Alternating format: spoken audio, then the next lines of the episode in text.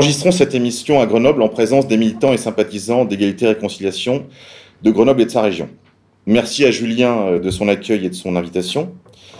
Je voudrais tout d'abord vous dire que j'ai besoin de vous, chers auditeurs, pour euh, animer, partager cette émission si elle vous a plu, afin d'accroître toujours le nombre de ceux qui s'éveillent et nous rejoignent dans le bon combat. Et je demande euh, expressément que Dieu veuille bien l'agréer, ce combat, et qu'il étende sur nous ses bénédictions. Seigneur, nous t'en prions. Vous pouvez retrouver sur le serveur de RFM euh, nos deux premières émissions, donc euh, Symphonie en rouge majeur et Le Talmud dévoilé. Pardon pour le retard, quelques problèmes techniques nous ont obligés à réenregistrer. Je voudrais également remercier le Bard, auteur, compositeur et interprète des nappes de musique qui illustrent ces émissions, et celle que euh, je produis également sur ma chaîne, donc Fréquence Orage d'Acier, que vous pouvez aisément retrouver sur YouTube, qui est la voix de la révolution conservatrice de langue française. Vous pouvez retrouver donc les œuvres du Bard sur sa chaîne SoundCloud slash le Bard.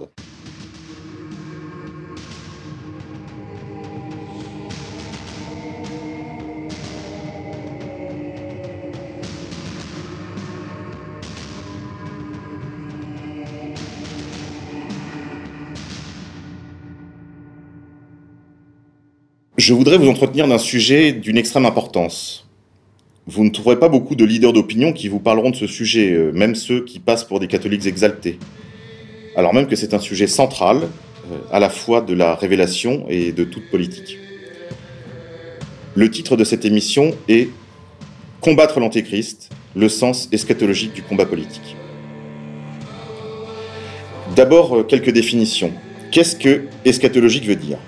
Cet adjectif vient du grec ancien eschatos, dernier.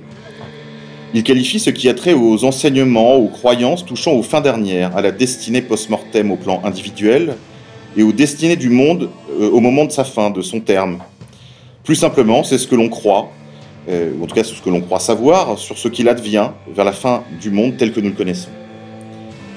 C'est un sujet qui est relativement peu abordé par les autorités religieuses, alors même que tout le christianisme est tendu vers le second avènement du Christ, euh, son retour qu'on appelle aussi parousie, et qui, avec la, résurrection de la chair, est l'espérance du chrétien, l'établissement du royaume de Dieu que nous appelons aussi euh, Jérusalem céleste.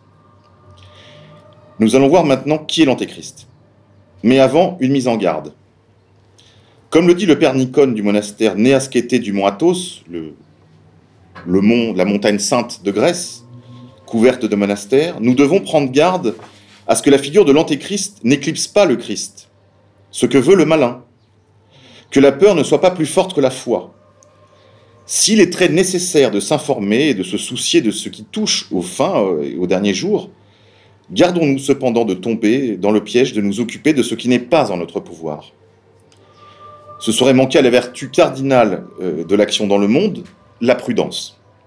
En effet, nous avons tendance à nous occuper de ce qui n'est plus en notre pouvoir, le passé. On ressasse, on regrette, on se lamente sur le lait renversé, ou sur le temps qui ne reviendra plus. De même, on peut être aussi absorbé par ce sur quoi nous n'avons pas encore de pouvoir, l'avenir. Rien ne nous dit que nous vivrons jusqu'au jour de l'apparition de l'Antéchrist, même si, et on n'est ni prophète ni fils de prophète, on sent que ces temps sont proches. Alors, ne gâchons pas notre vie et notre présent à se préparer, entre guillemets, à ce futur, mais mettons plutôt le présent à profit, car c'est ainsi qu'on bonifiera notre passé et qu'on préparera bien notre avenir.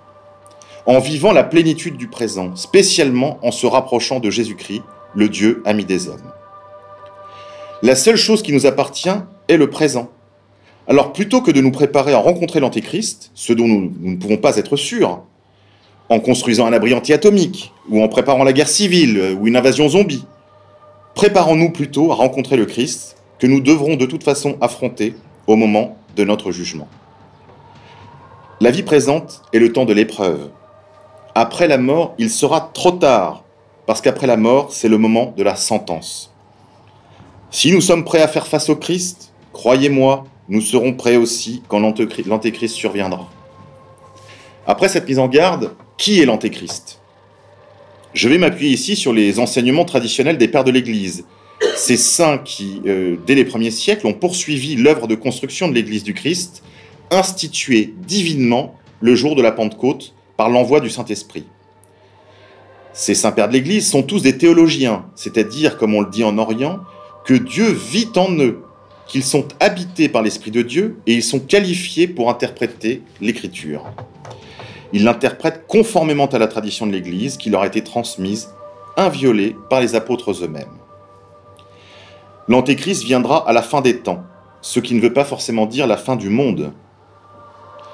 C'est la fin du temps des nations. Cette venue est l'un des grands signes des temps annonçant le retour du Christ en gloire. Il est deux autres signes que l'Église a identifiés comme certains avant cette venue du Christ, qui sera nécessairement précédée par la manifestation de l'Antéchrist. Ces deux autres signes sont les suivants. D'une part, la prédication universelle de l'évangile du Christ, c'est-à-dire l'annonce de son incarnation, de son ministère, de sa passion, de sa mort, de sa résurrection et de sa montée au ciel. Le troisième signe est la grande apostasie. La foi des chrétiens se sera refroidie, aura été abandonnée, trahie. Aux vérités de l'Évangile, on préférera les tentations du monde et les faux dieux ou les idoles. Nabila ou la liberté, l'égalité, la fraternité. Idéologie, autres idoles. Superstition, que ce soit des voyantes ou des médecins, illusion du spectacle ou de la technique. Mais lorsque les chrétiens se seront détournés du Christ, en une apostasie généralisée, les temps seront proches. Avant le retour du Christ, doit se produire la manifestation de l'Antéchrist. Saint Cyril de Jérusalem nous, rappelle que l'apôtre Saint Paul de Tarse est formel. La grande rébellion révélera l'Antéchrist, et juste après cela, le Christ viendra, confirmé par le Christ lui-même en Matthieu chapitre 24. Comme Jésus s'en allait au sortir du temple, ses disciples s'approchèrent de lui pour lui faire remarquer les constructions. Mais il leur dit, Voyez tout cela? Je vous le dis en vérité, il ne restera pas pierre sur pierre qui ne soit renversée. Il s'assit sur la montagne des Oliviers, et les disciples vinrent en particulier lui faire cette question. Dis-nous quand cela arrivera-t-il, et quel sera le signe de ton avènement et de la fin? Jésus leur répondit, Prenez garde que nul ne vous induise en erreur car beaucoup viendront sous mon nom en disant C'est moi qui suis le Christ, et ils en induiront en erreur un grand nombre. Vous aurez à entendre parler de guerre et de rumeurs de guerre. Voyez, n'en soyez pas troublés, car il faut que tout advienne, mais ce n'est pas encore la fin. En effet, on se dressera nation contre nation, royaume contre royaume, et il y aura des pestes et des famines et des tremblements de terre. Tout cela est le commencement des douleurs. Alors on vous livrera à la torture, et on vous fera mourir, et on vous haïra par toutes les nations en mon nom, etc. Mais qui persévérera jusqu'à la fin sera sauvé. La foi se refroidira, etc. Et cet évangile du royaume sera proclamé dans le monde entier, en témoignage pour toutes les nations, et alors viendra la fin. Quand donc vous verrez l'abomination de la désolation dont a parlé le prophète Daniel dressée en un lieu saint, que celui qui l'y comprenne alors que ceux qui sont dans la Judée s'enfuient dans les montagnes, et celui qui sera sur la terrasse ne descende pas prendre ce qu'il y a dans la maison, celui qui est au champ ne revienne pas en arrière pour prendre son manteau, etc. Malheur aux femmes enceintes et qui allaiteront en ce jour-là. Alors si quelqu'un vous dit, Voici le Christ, ici ou là, ne le croyez point, car il s'élèvera de faux Christ et de faux prophètes, et ils feront de grands miracles et de grands prodiges jusqu'à induire en erreur, s'ils se pouvaient, les élus eux-mêmes. Comme l'éclair part de l'Orient et apparaît jusqu'à l'Occident, ainsi sera l'avènement du Fils de l'homme. L'Écriture dit encore ceci. Jésus dit aux Hébreux, Je suis venu au nom de mon Père, et vous m'avez rejeté, quand l'autre viendra, vous le recevrez. Dans, euh, je crois, la deuxième épître aux Thessaloniciens, Paul confirme que le Christ ne viendra pas avant la grande rébellion, et que personne ne nous, égare. Ce jour ne viendra pas avant que l'Antéchrist ne se soit manifesté. L'Antéchrist est-il un homme? Oui, c'est un homme, un être humain. Il s'exaltera au-dessus de tout et se proclamera Dieu. Mais il n'est pas Satan lui-même, comme le rappellent Saint Jean Damascène et Saint Jean Chrysostome. Satan ne peut pas s'incarner. Il est en revanche le père adoptif de l'Antéchrist. Saint Jean Damascène encore nous dit qu'il sera né d'une femme, qu'il sera conçu dans le péché d'une femme non mariée qui prétendra que son fils est né d'une conception virginale miraculeuse. En ce sens, comme le dit saint Augustin, il sera le singe du Christ, copiant ses faits et gestes. Il descendra d'une lignée juive, selon la tradition, entre autres, entre cent autres rapportés par saint André de Césarée. Il descend de ces familles de lumière qui s'entêtent à refuser Jésus comme le Messie et le Sauveur. Il sera de la tribu de Dan, comme le laisse entendre l'Apocalypse de Jean, dont elle est comme oblitérée. Comme le Christ, il naîtra en Galilée, cela eût été très, difficile, encore qu'il ait toujours resté une poignée de juifs en Palestine, avant la création de l'entité sioniste. Il y a seulement 100 ans, ce scénario semblait irréaliste, ou presque. Sous nos yeux se réalisent des faits de nature eschatologique, comme la création d'un État juif, entre guillemets, en Palestine. Il sera nourri et protégé en secret jusqu'à ce qu'il se révèle et soit fait roi. Avant d'atteindre le statut de roi d'Israël, il sera regardé comme un homme bon, un saint, proche du peuple et des pauvres, un sage et un humble, craignant Dieu, un artisan de paix, un juste, fuyant les honneurs et les mondanités, la gloire, les femmes et la fortune, respectueux des hommes de Dieu, respectueux de la loi et de la morale, hospitalier et généreux, un homme beau, un chef et un exemple pour tous. Saint Hippolyte nous dit encore qu'il euh, possédera des qualités rarement réunies en une seule personne, spécialement de nos jours. Il fera la paix, il résoudra tous les problèmes économiques, la pauvreté dans le monde. Les nations le voudront comme leur chef en raison de toutes ses vertus. Il feindra alors l'humilité en refusant cette offre, disant ⁇ Je n'en suis pas digne ⁇ Puis il l'acceptera, et se révélera alors comme le tyran cruel, et il s'élèvera au-dessus de toute créature, demandant à être adoré comme Dieu, et combattant toutes les autres formes de culte, vraies ou fausses. Ce sera la grande persécution. Il commencera par accepter le trône d'Israël, puis il étendra son empire sur le reste du monde, réalisant tout à la fois le rêve des mondialistes et le vieux rêve de domination mondialiste de la tribu des élus. Son orgueil sera superbe, dit Saint Paul. Il reconstruira le temple de Salomon, contredisant les enseignements de Jésus-Christ et séduisant les tribus de Juda. Nous, chrétiens, savons que la première venue du Christ, sa mort et sa résurrection, ont rendu le temple obsolète, inutile, puisque le Christ a institué le sacrifice de la divine liturgie, de la sainte messe, le temple et ses sacrifices d'animaux sont désormais inutiles. Sa reconstruction est en réalité un rejet de la fonction sotériologique, messianique du Christ, et la négation de sa divinité et de sa filiation divine. Depuis la destruction en 70 Anno Domini de Jérusalem, annoncée par le Christ lui-même, en Matthieu 24, le temple n'a jamais été reconstruit. On sait que Julien l'Apostat, pour faire euh, mentir l'évangile, a ordonné la reconstruction du temple de Salomon. Quand ils ont commencé les travaux, du feu sortait des fondations jusqu'à euh, la survenue d'un tremblement de terre qui mit fin à ce projet, défiant le plan de Dieu. Saint Cyril, Saint Grégoire le théologien, Saint Jean Chrysostome rapportent cet épisode, mais aussi des chroniqueurs païens.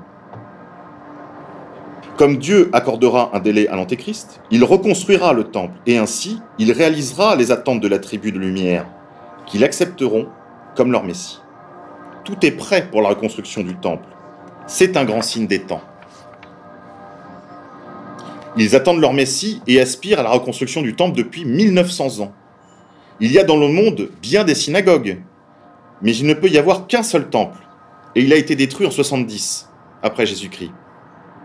Leur culte est interrompu depuis cette date, car le temple ne peut se trouver que sur le site du temple de Salomon, conformément à la Torah, qui les oblige, encore aujourd'hui. Sur ce site, il y a maintenant une mosquée, le troisième lieu saint de l'islam, la mosquée Al-Aqsa. Chaque année, 200 tentatives de prise d'assaut, de dynamitage et d'autres tentatives d'attentats sont faites sur la mosquée d'Omar. Elles sont toutes le fait de sionistes, pour l'essentiel des, entre guillemets, chrétiens sionistes, la plupart américains, qui soutiennent et financent aussi ces projets apocalyptiques, lovés dans le cœur atomique du choc des civilisations. La génération qui verra cette destruction de la mosquée Al-Aqsa et la reconstruction du temple verra l'Antéchrist. Si le jour et l'heure ne sont pas connus de nous, mais seulement du Père, l'année, euh, on peut la deviner on peut connaître le plan général sans connaître le jour et l'heure. C'est le moment de préciser que euh, le temps de l'Antéchrist sera lui-même très bref. Il ne durera que trois ans et demi. Après, viendra le Christ. Une chose est certaine, c'est que nous vivons en des temps euh, apocalyptiques, antéchristiques. C'est une époque idolâtre. La technologie, la richesse, la santé, les stars de la chanson ou du sport, les possessions matérielles, la nature. Et derrière ces, dernières, ces idoles se trouve l'ennemi qui se tient prêt à être adoré, comme il le fait en se cachant depuis des millénaires derrière les faux dieux des païens, des hindous, euh, les idoles et les idéologies aussi, des écoles à mystère, de la gnose et de la maçonnerie. Dieu nous dit, lorsque vous voyez des feuilles nouvelles aux arbres, vous savez que vient le printemps. De même, des signes vous avertiront de la fin des temps. L'un de ces signes est la manifestation du 666. Beaucoup a déjà été dit et écrit à ce sujet, il suffit de s'y reporter. Ce qu'on peut dire avec certitude, c'est que, quelle que soit l'interprétation qu'on lui donne, ce signe est apparu. Cela soulève inquiétude et confusion parce que beaucoup se croient seuls, alors que le chrétien appartient au corps du Christ, à son Église, et que le Seigneur, comme il le dit dans le psaume, est notre rocher. Un autre signe, la charité se refroidira. 40 000 enfants meurent de faim chaque jour. Autre signe, la licence sexuelle. Comme le dit encore le père Nikos, ça a commencé en liberté, ça s'est poursuivi en révolution, et ça se termine en esclavage et en désillusion. Le poids de la propagande pansexualiste écrase les jeunes et les enfants. Autre signe, la perversion sexuelle. Homosexualisme, transsexualisme, propagande LGBTQ, chacun fait ce qu'il veut, ce n'est pas notre affaire. Chacun comparaîtra seul devant le juge. Le problème est que euh, nous n'en sommes pas là. Certains veulent imposer cela aux autres. Ils nous demandent d'agréer, de les approuver. Autrement, vous êtes qualifiés d'homophobes. Hollywood, le spectacle, promeut, fait la réclame, présente sous un jour attrayant l'homosexualité et son développement LGBTQ. Saint Jean Chrysostome nous avertit avant la venue de l'Antéchrist, le péché de chair grandira et sera glorifié. Autre signe des temps, la destruction de tous les liens familiaux, nationaux, religieux. Avez-vous jamais vu une famille décente et unie au cinéma? Pour détruire les patries, leur arme de prédilection est l'immigration de peuplement. La haine de la foi, et spécialement de la foi en Christ, est sûrement un des signes les plus évidents que nous vivons des temps antéchristiques. Jean ne nous dit-il pas, dans sa première épître, chapitre 2, verset 22, Quiconque nie que Jésus est le Christ, le Messie, est antéchrist. Celui qui nie le Père et le Fils est antéchrist.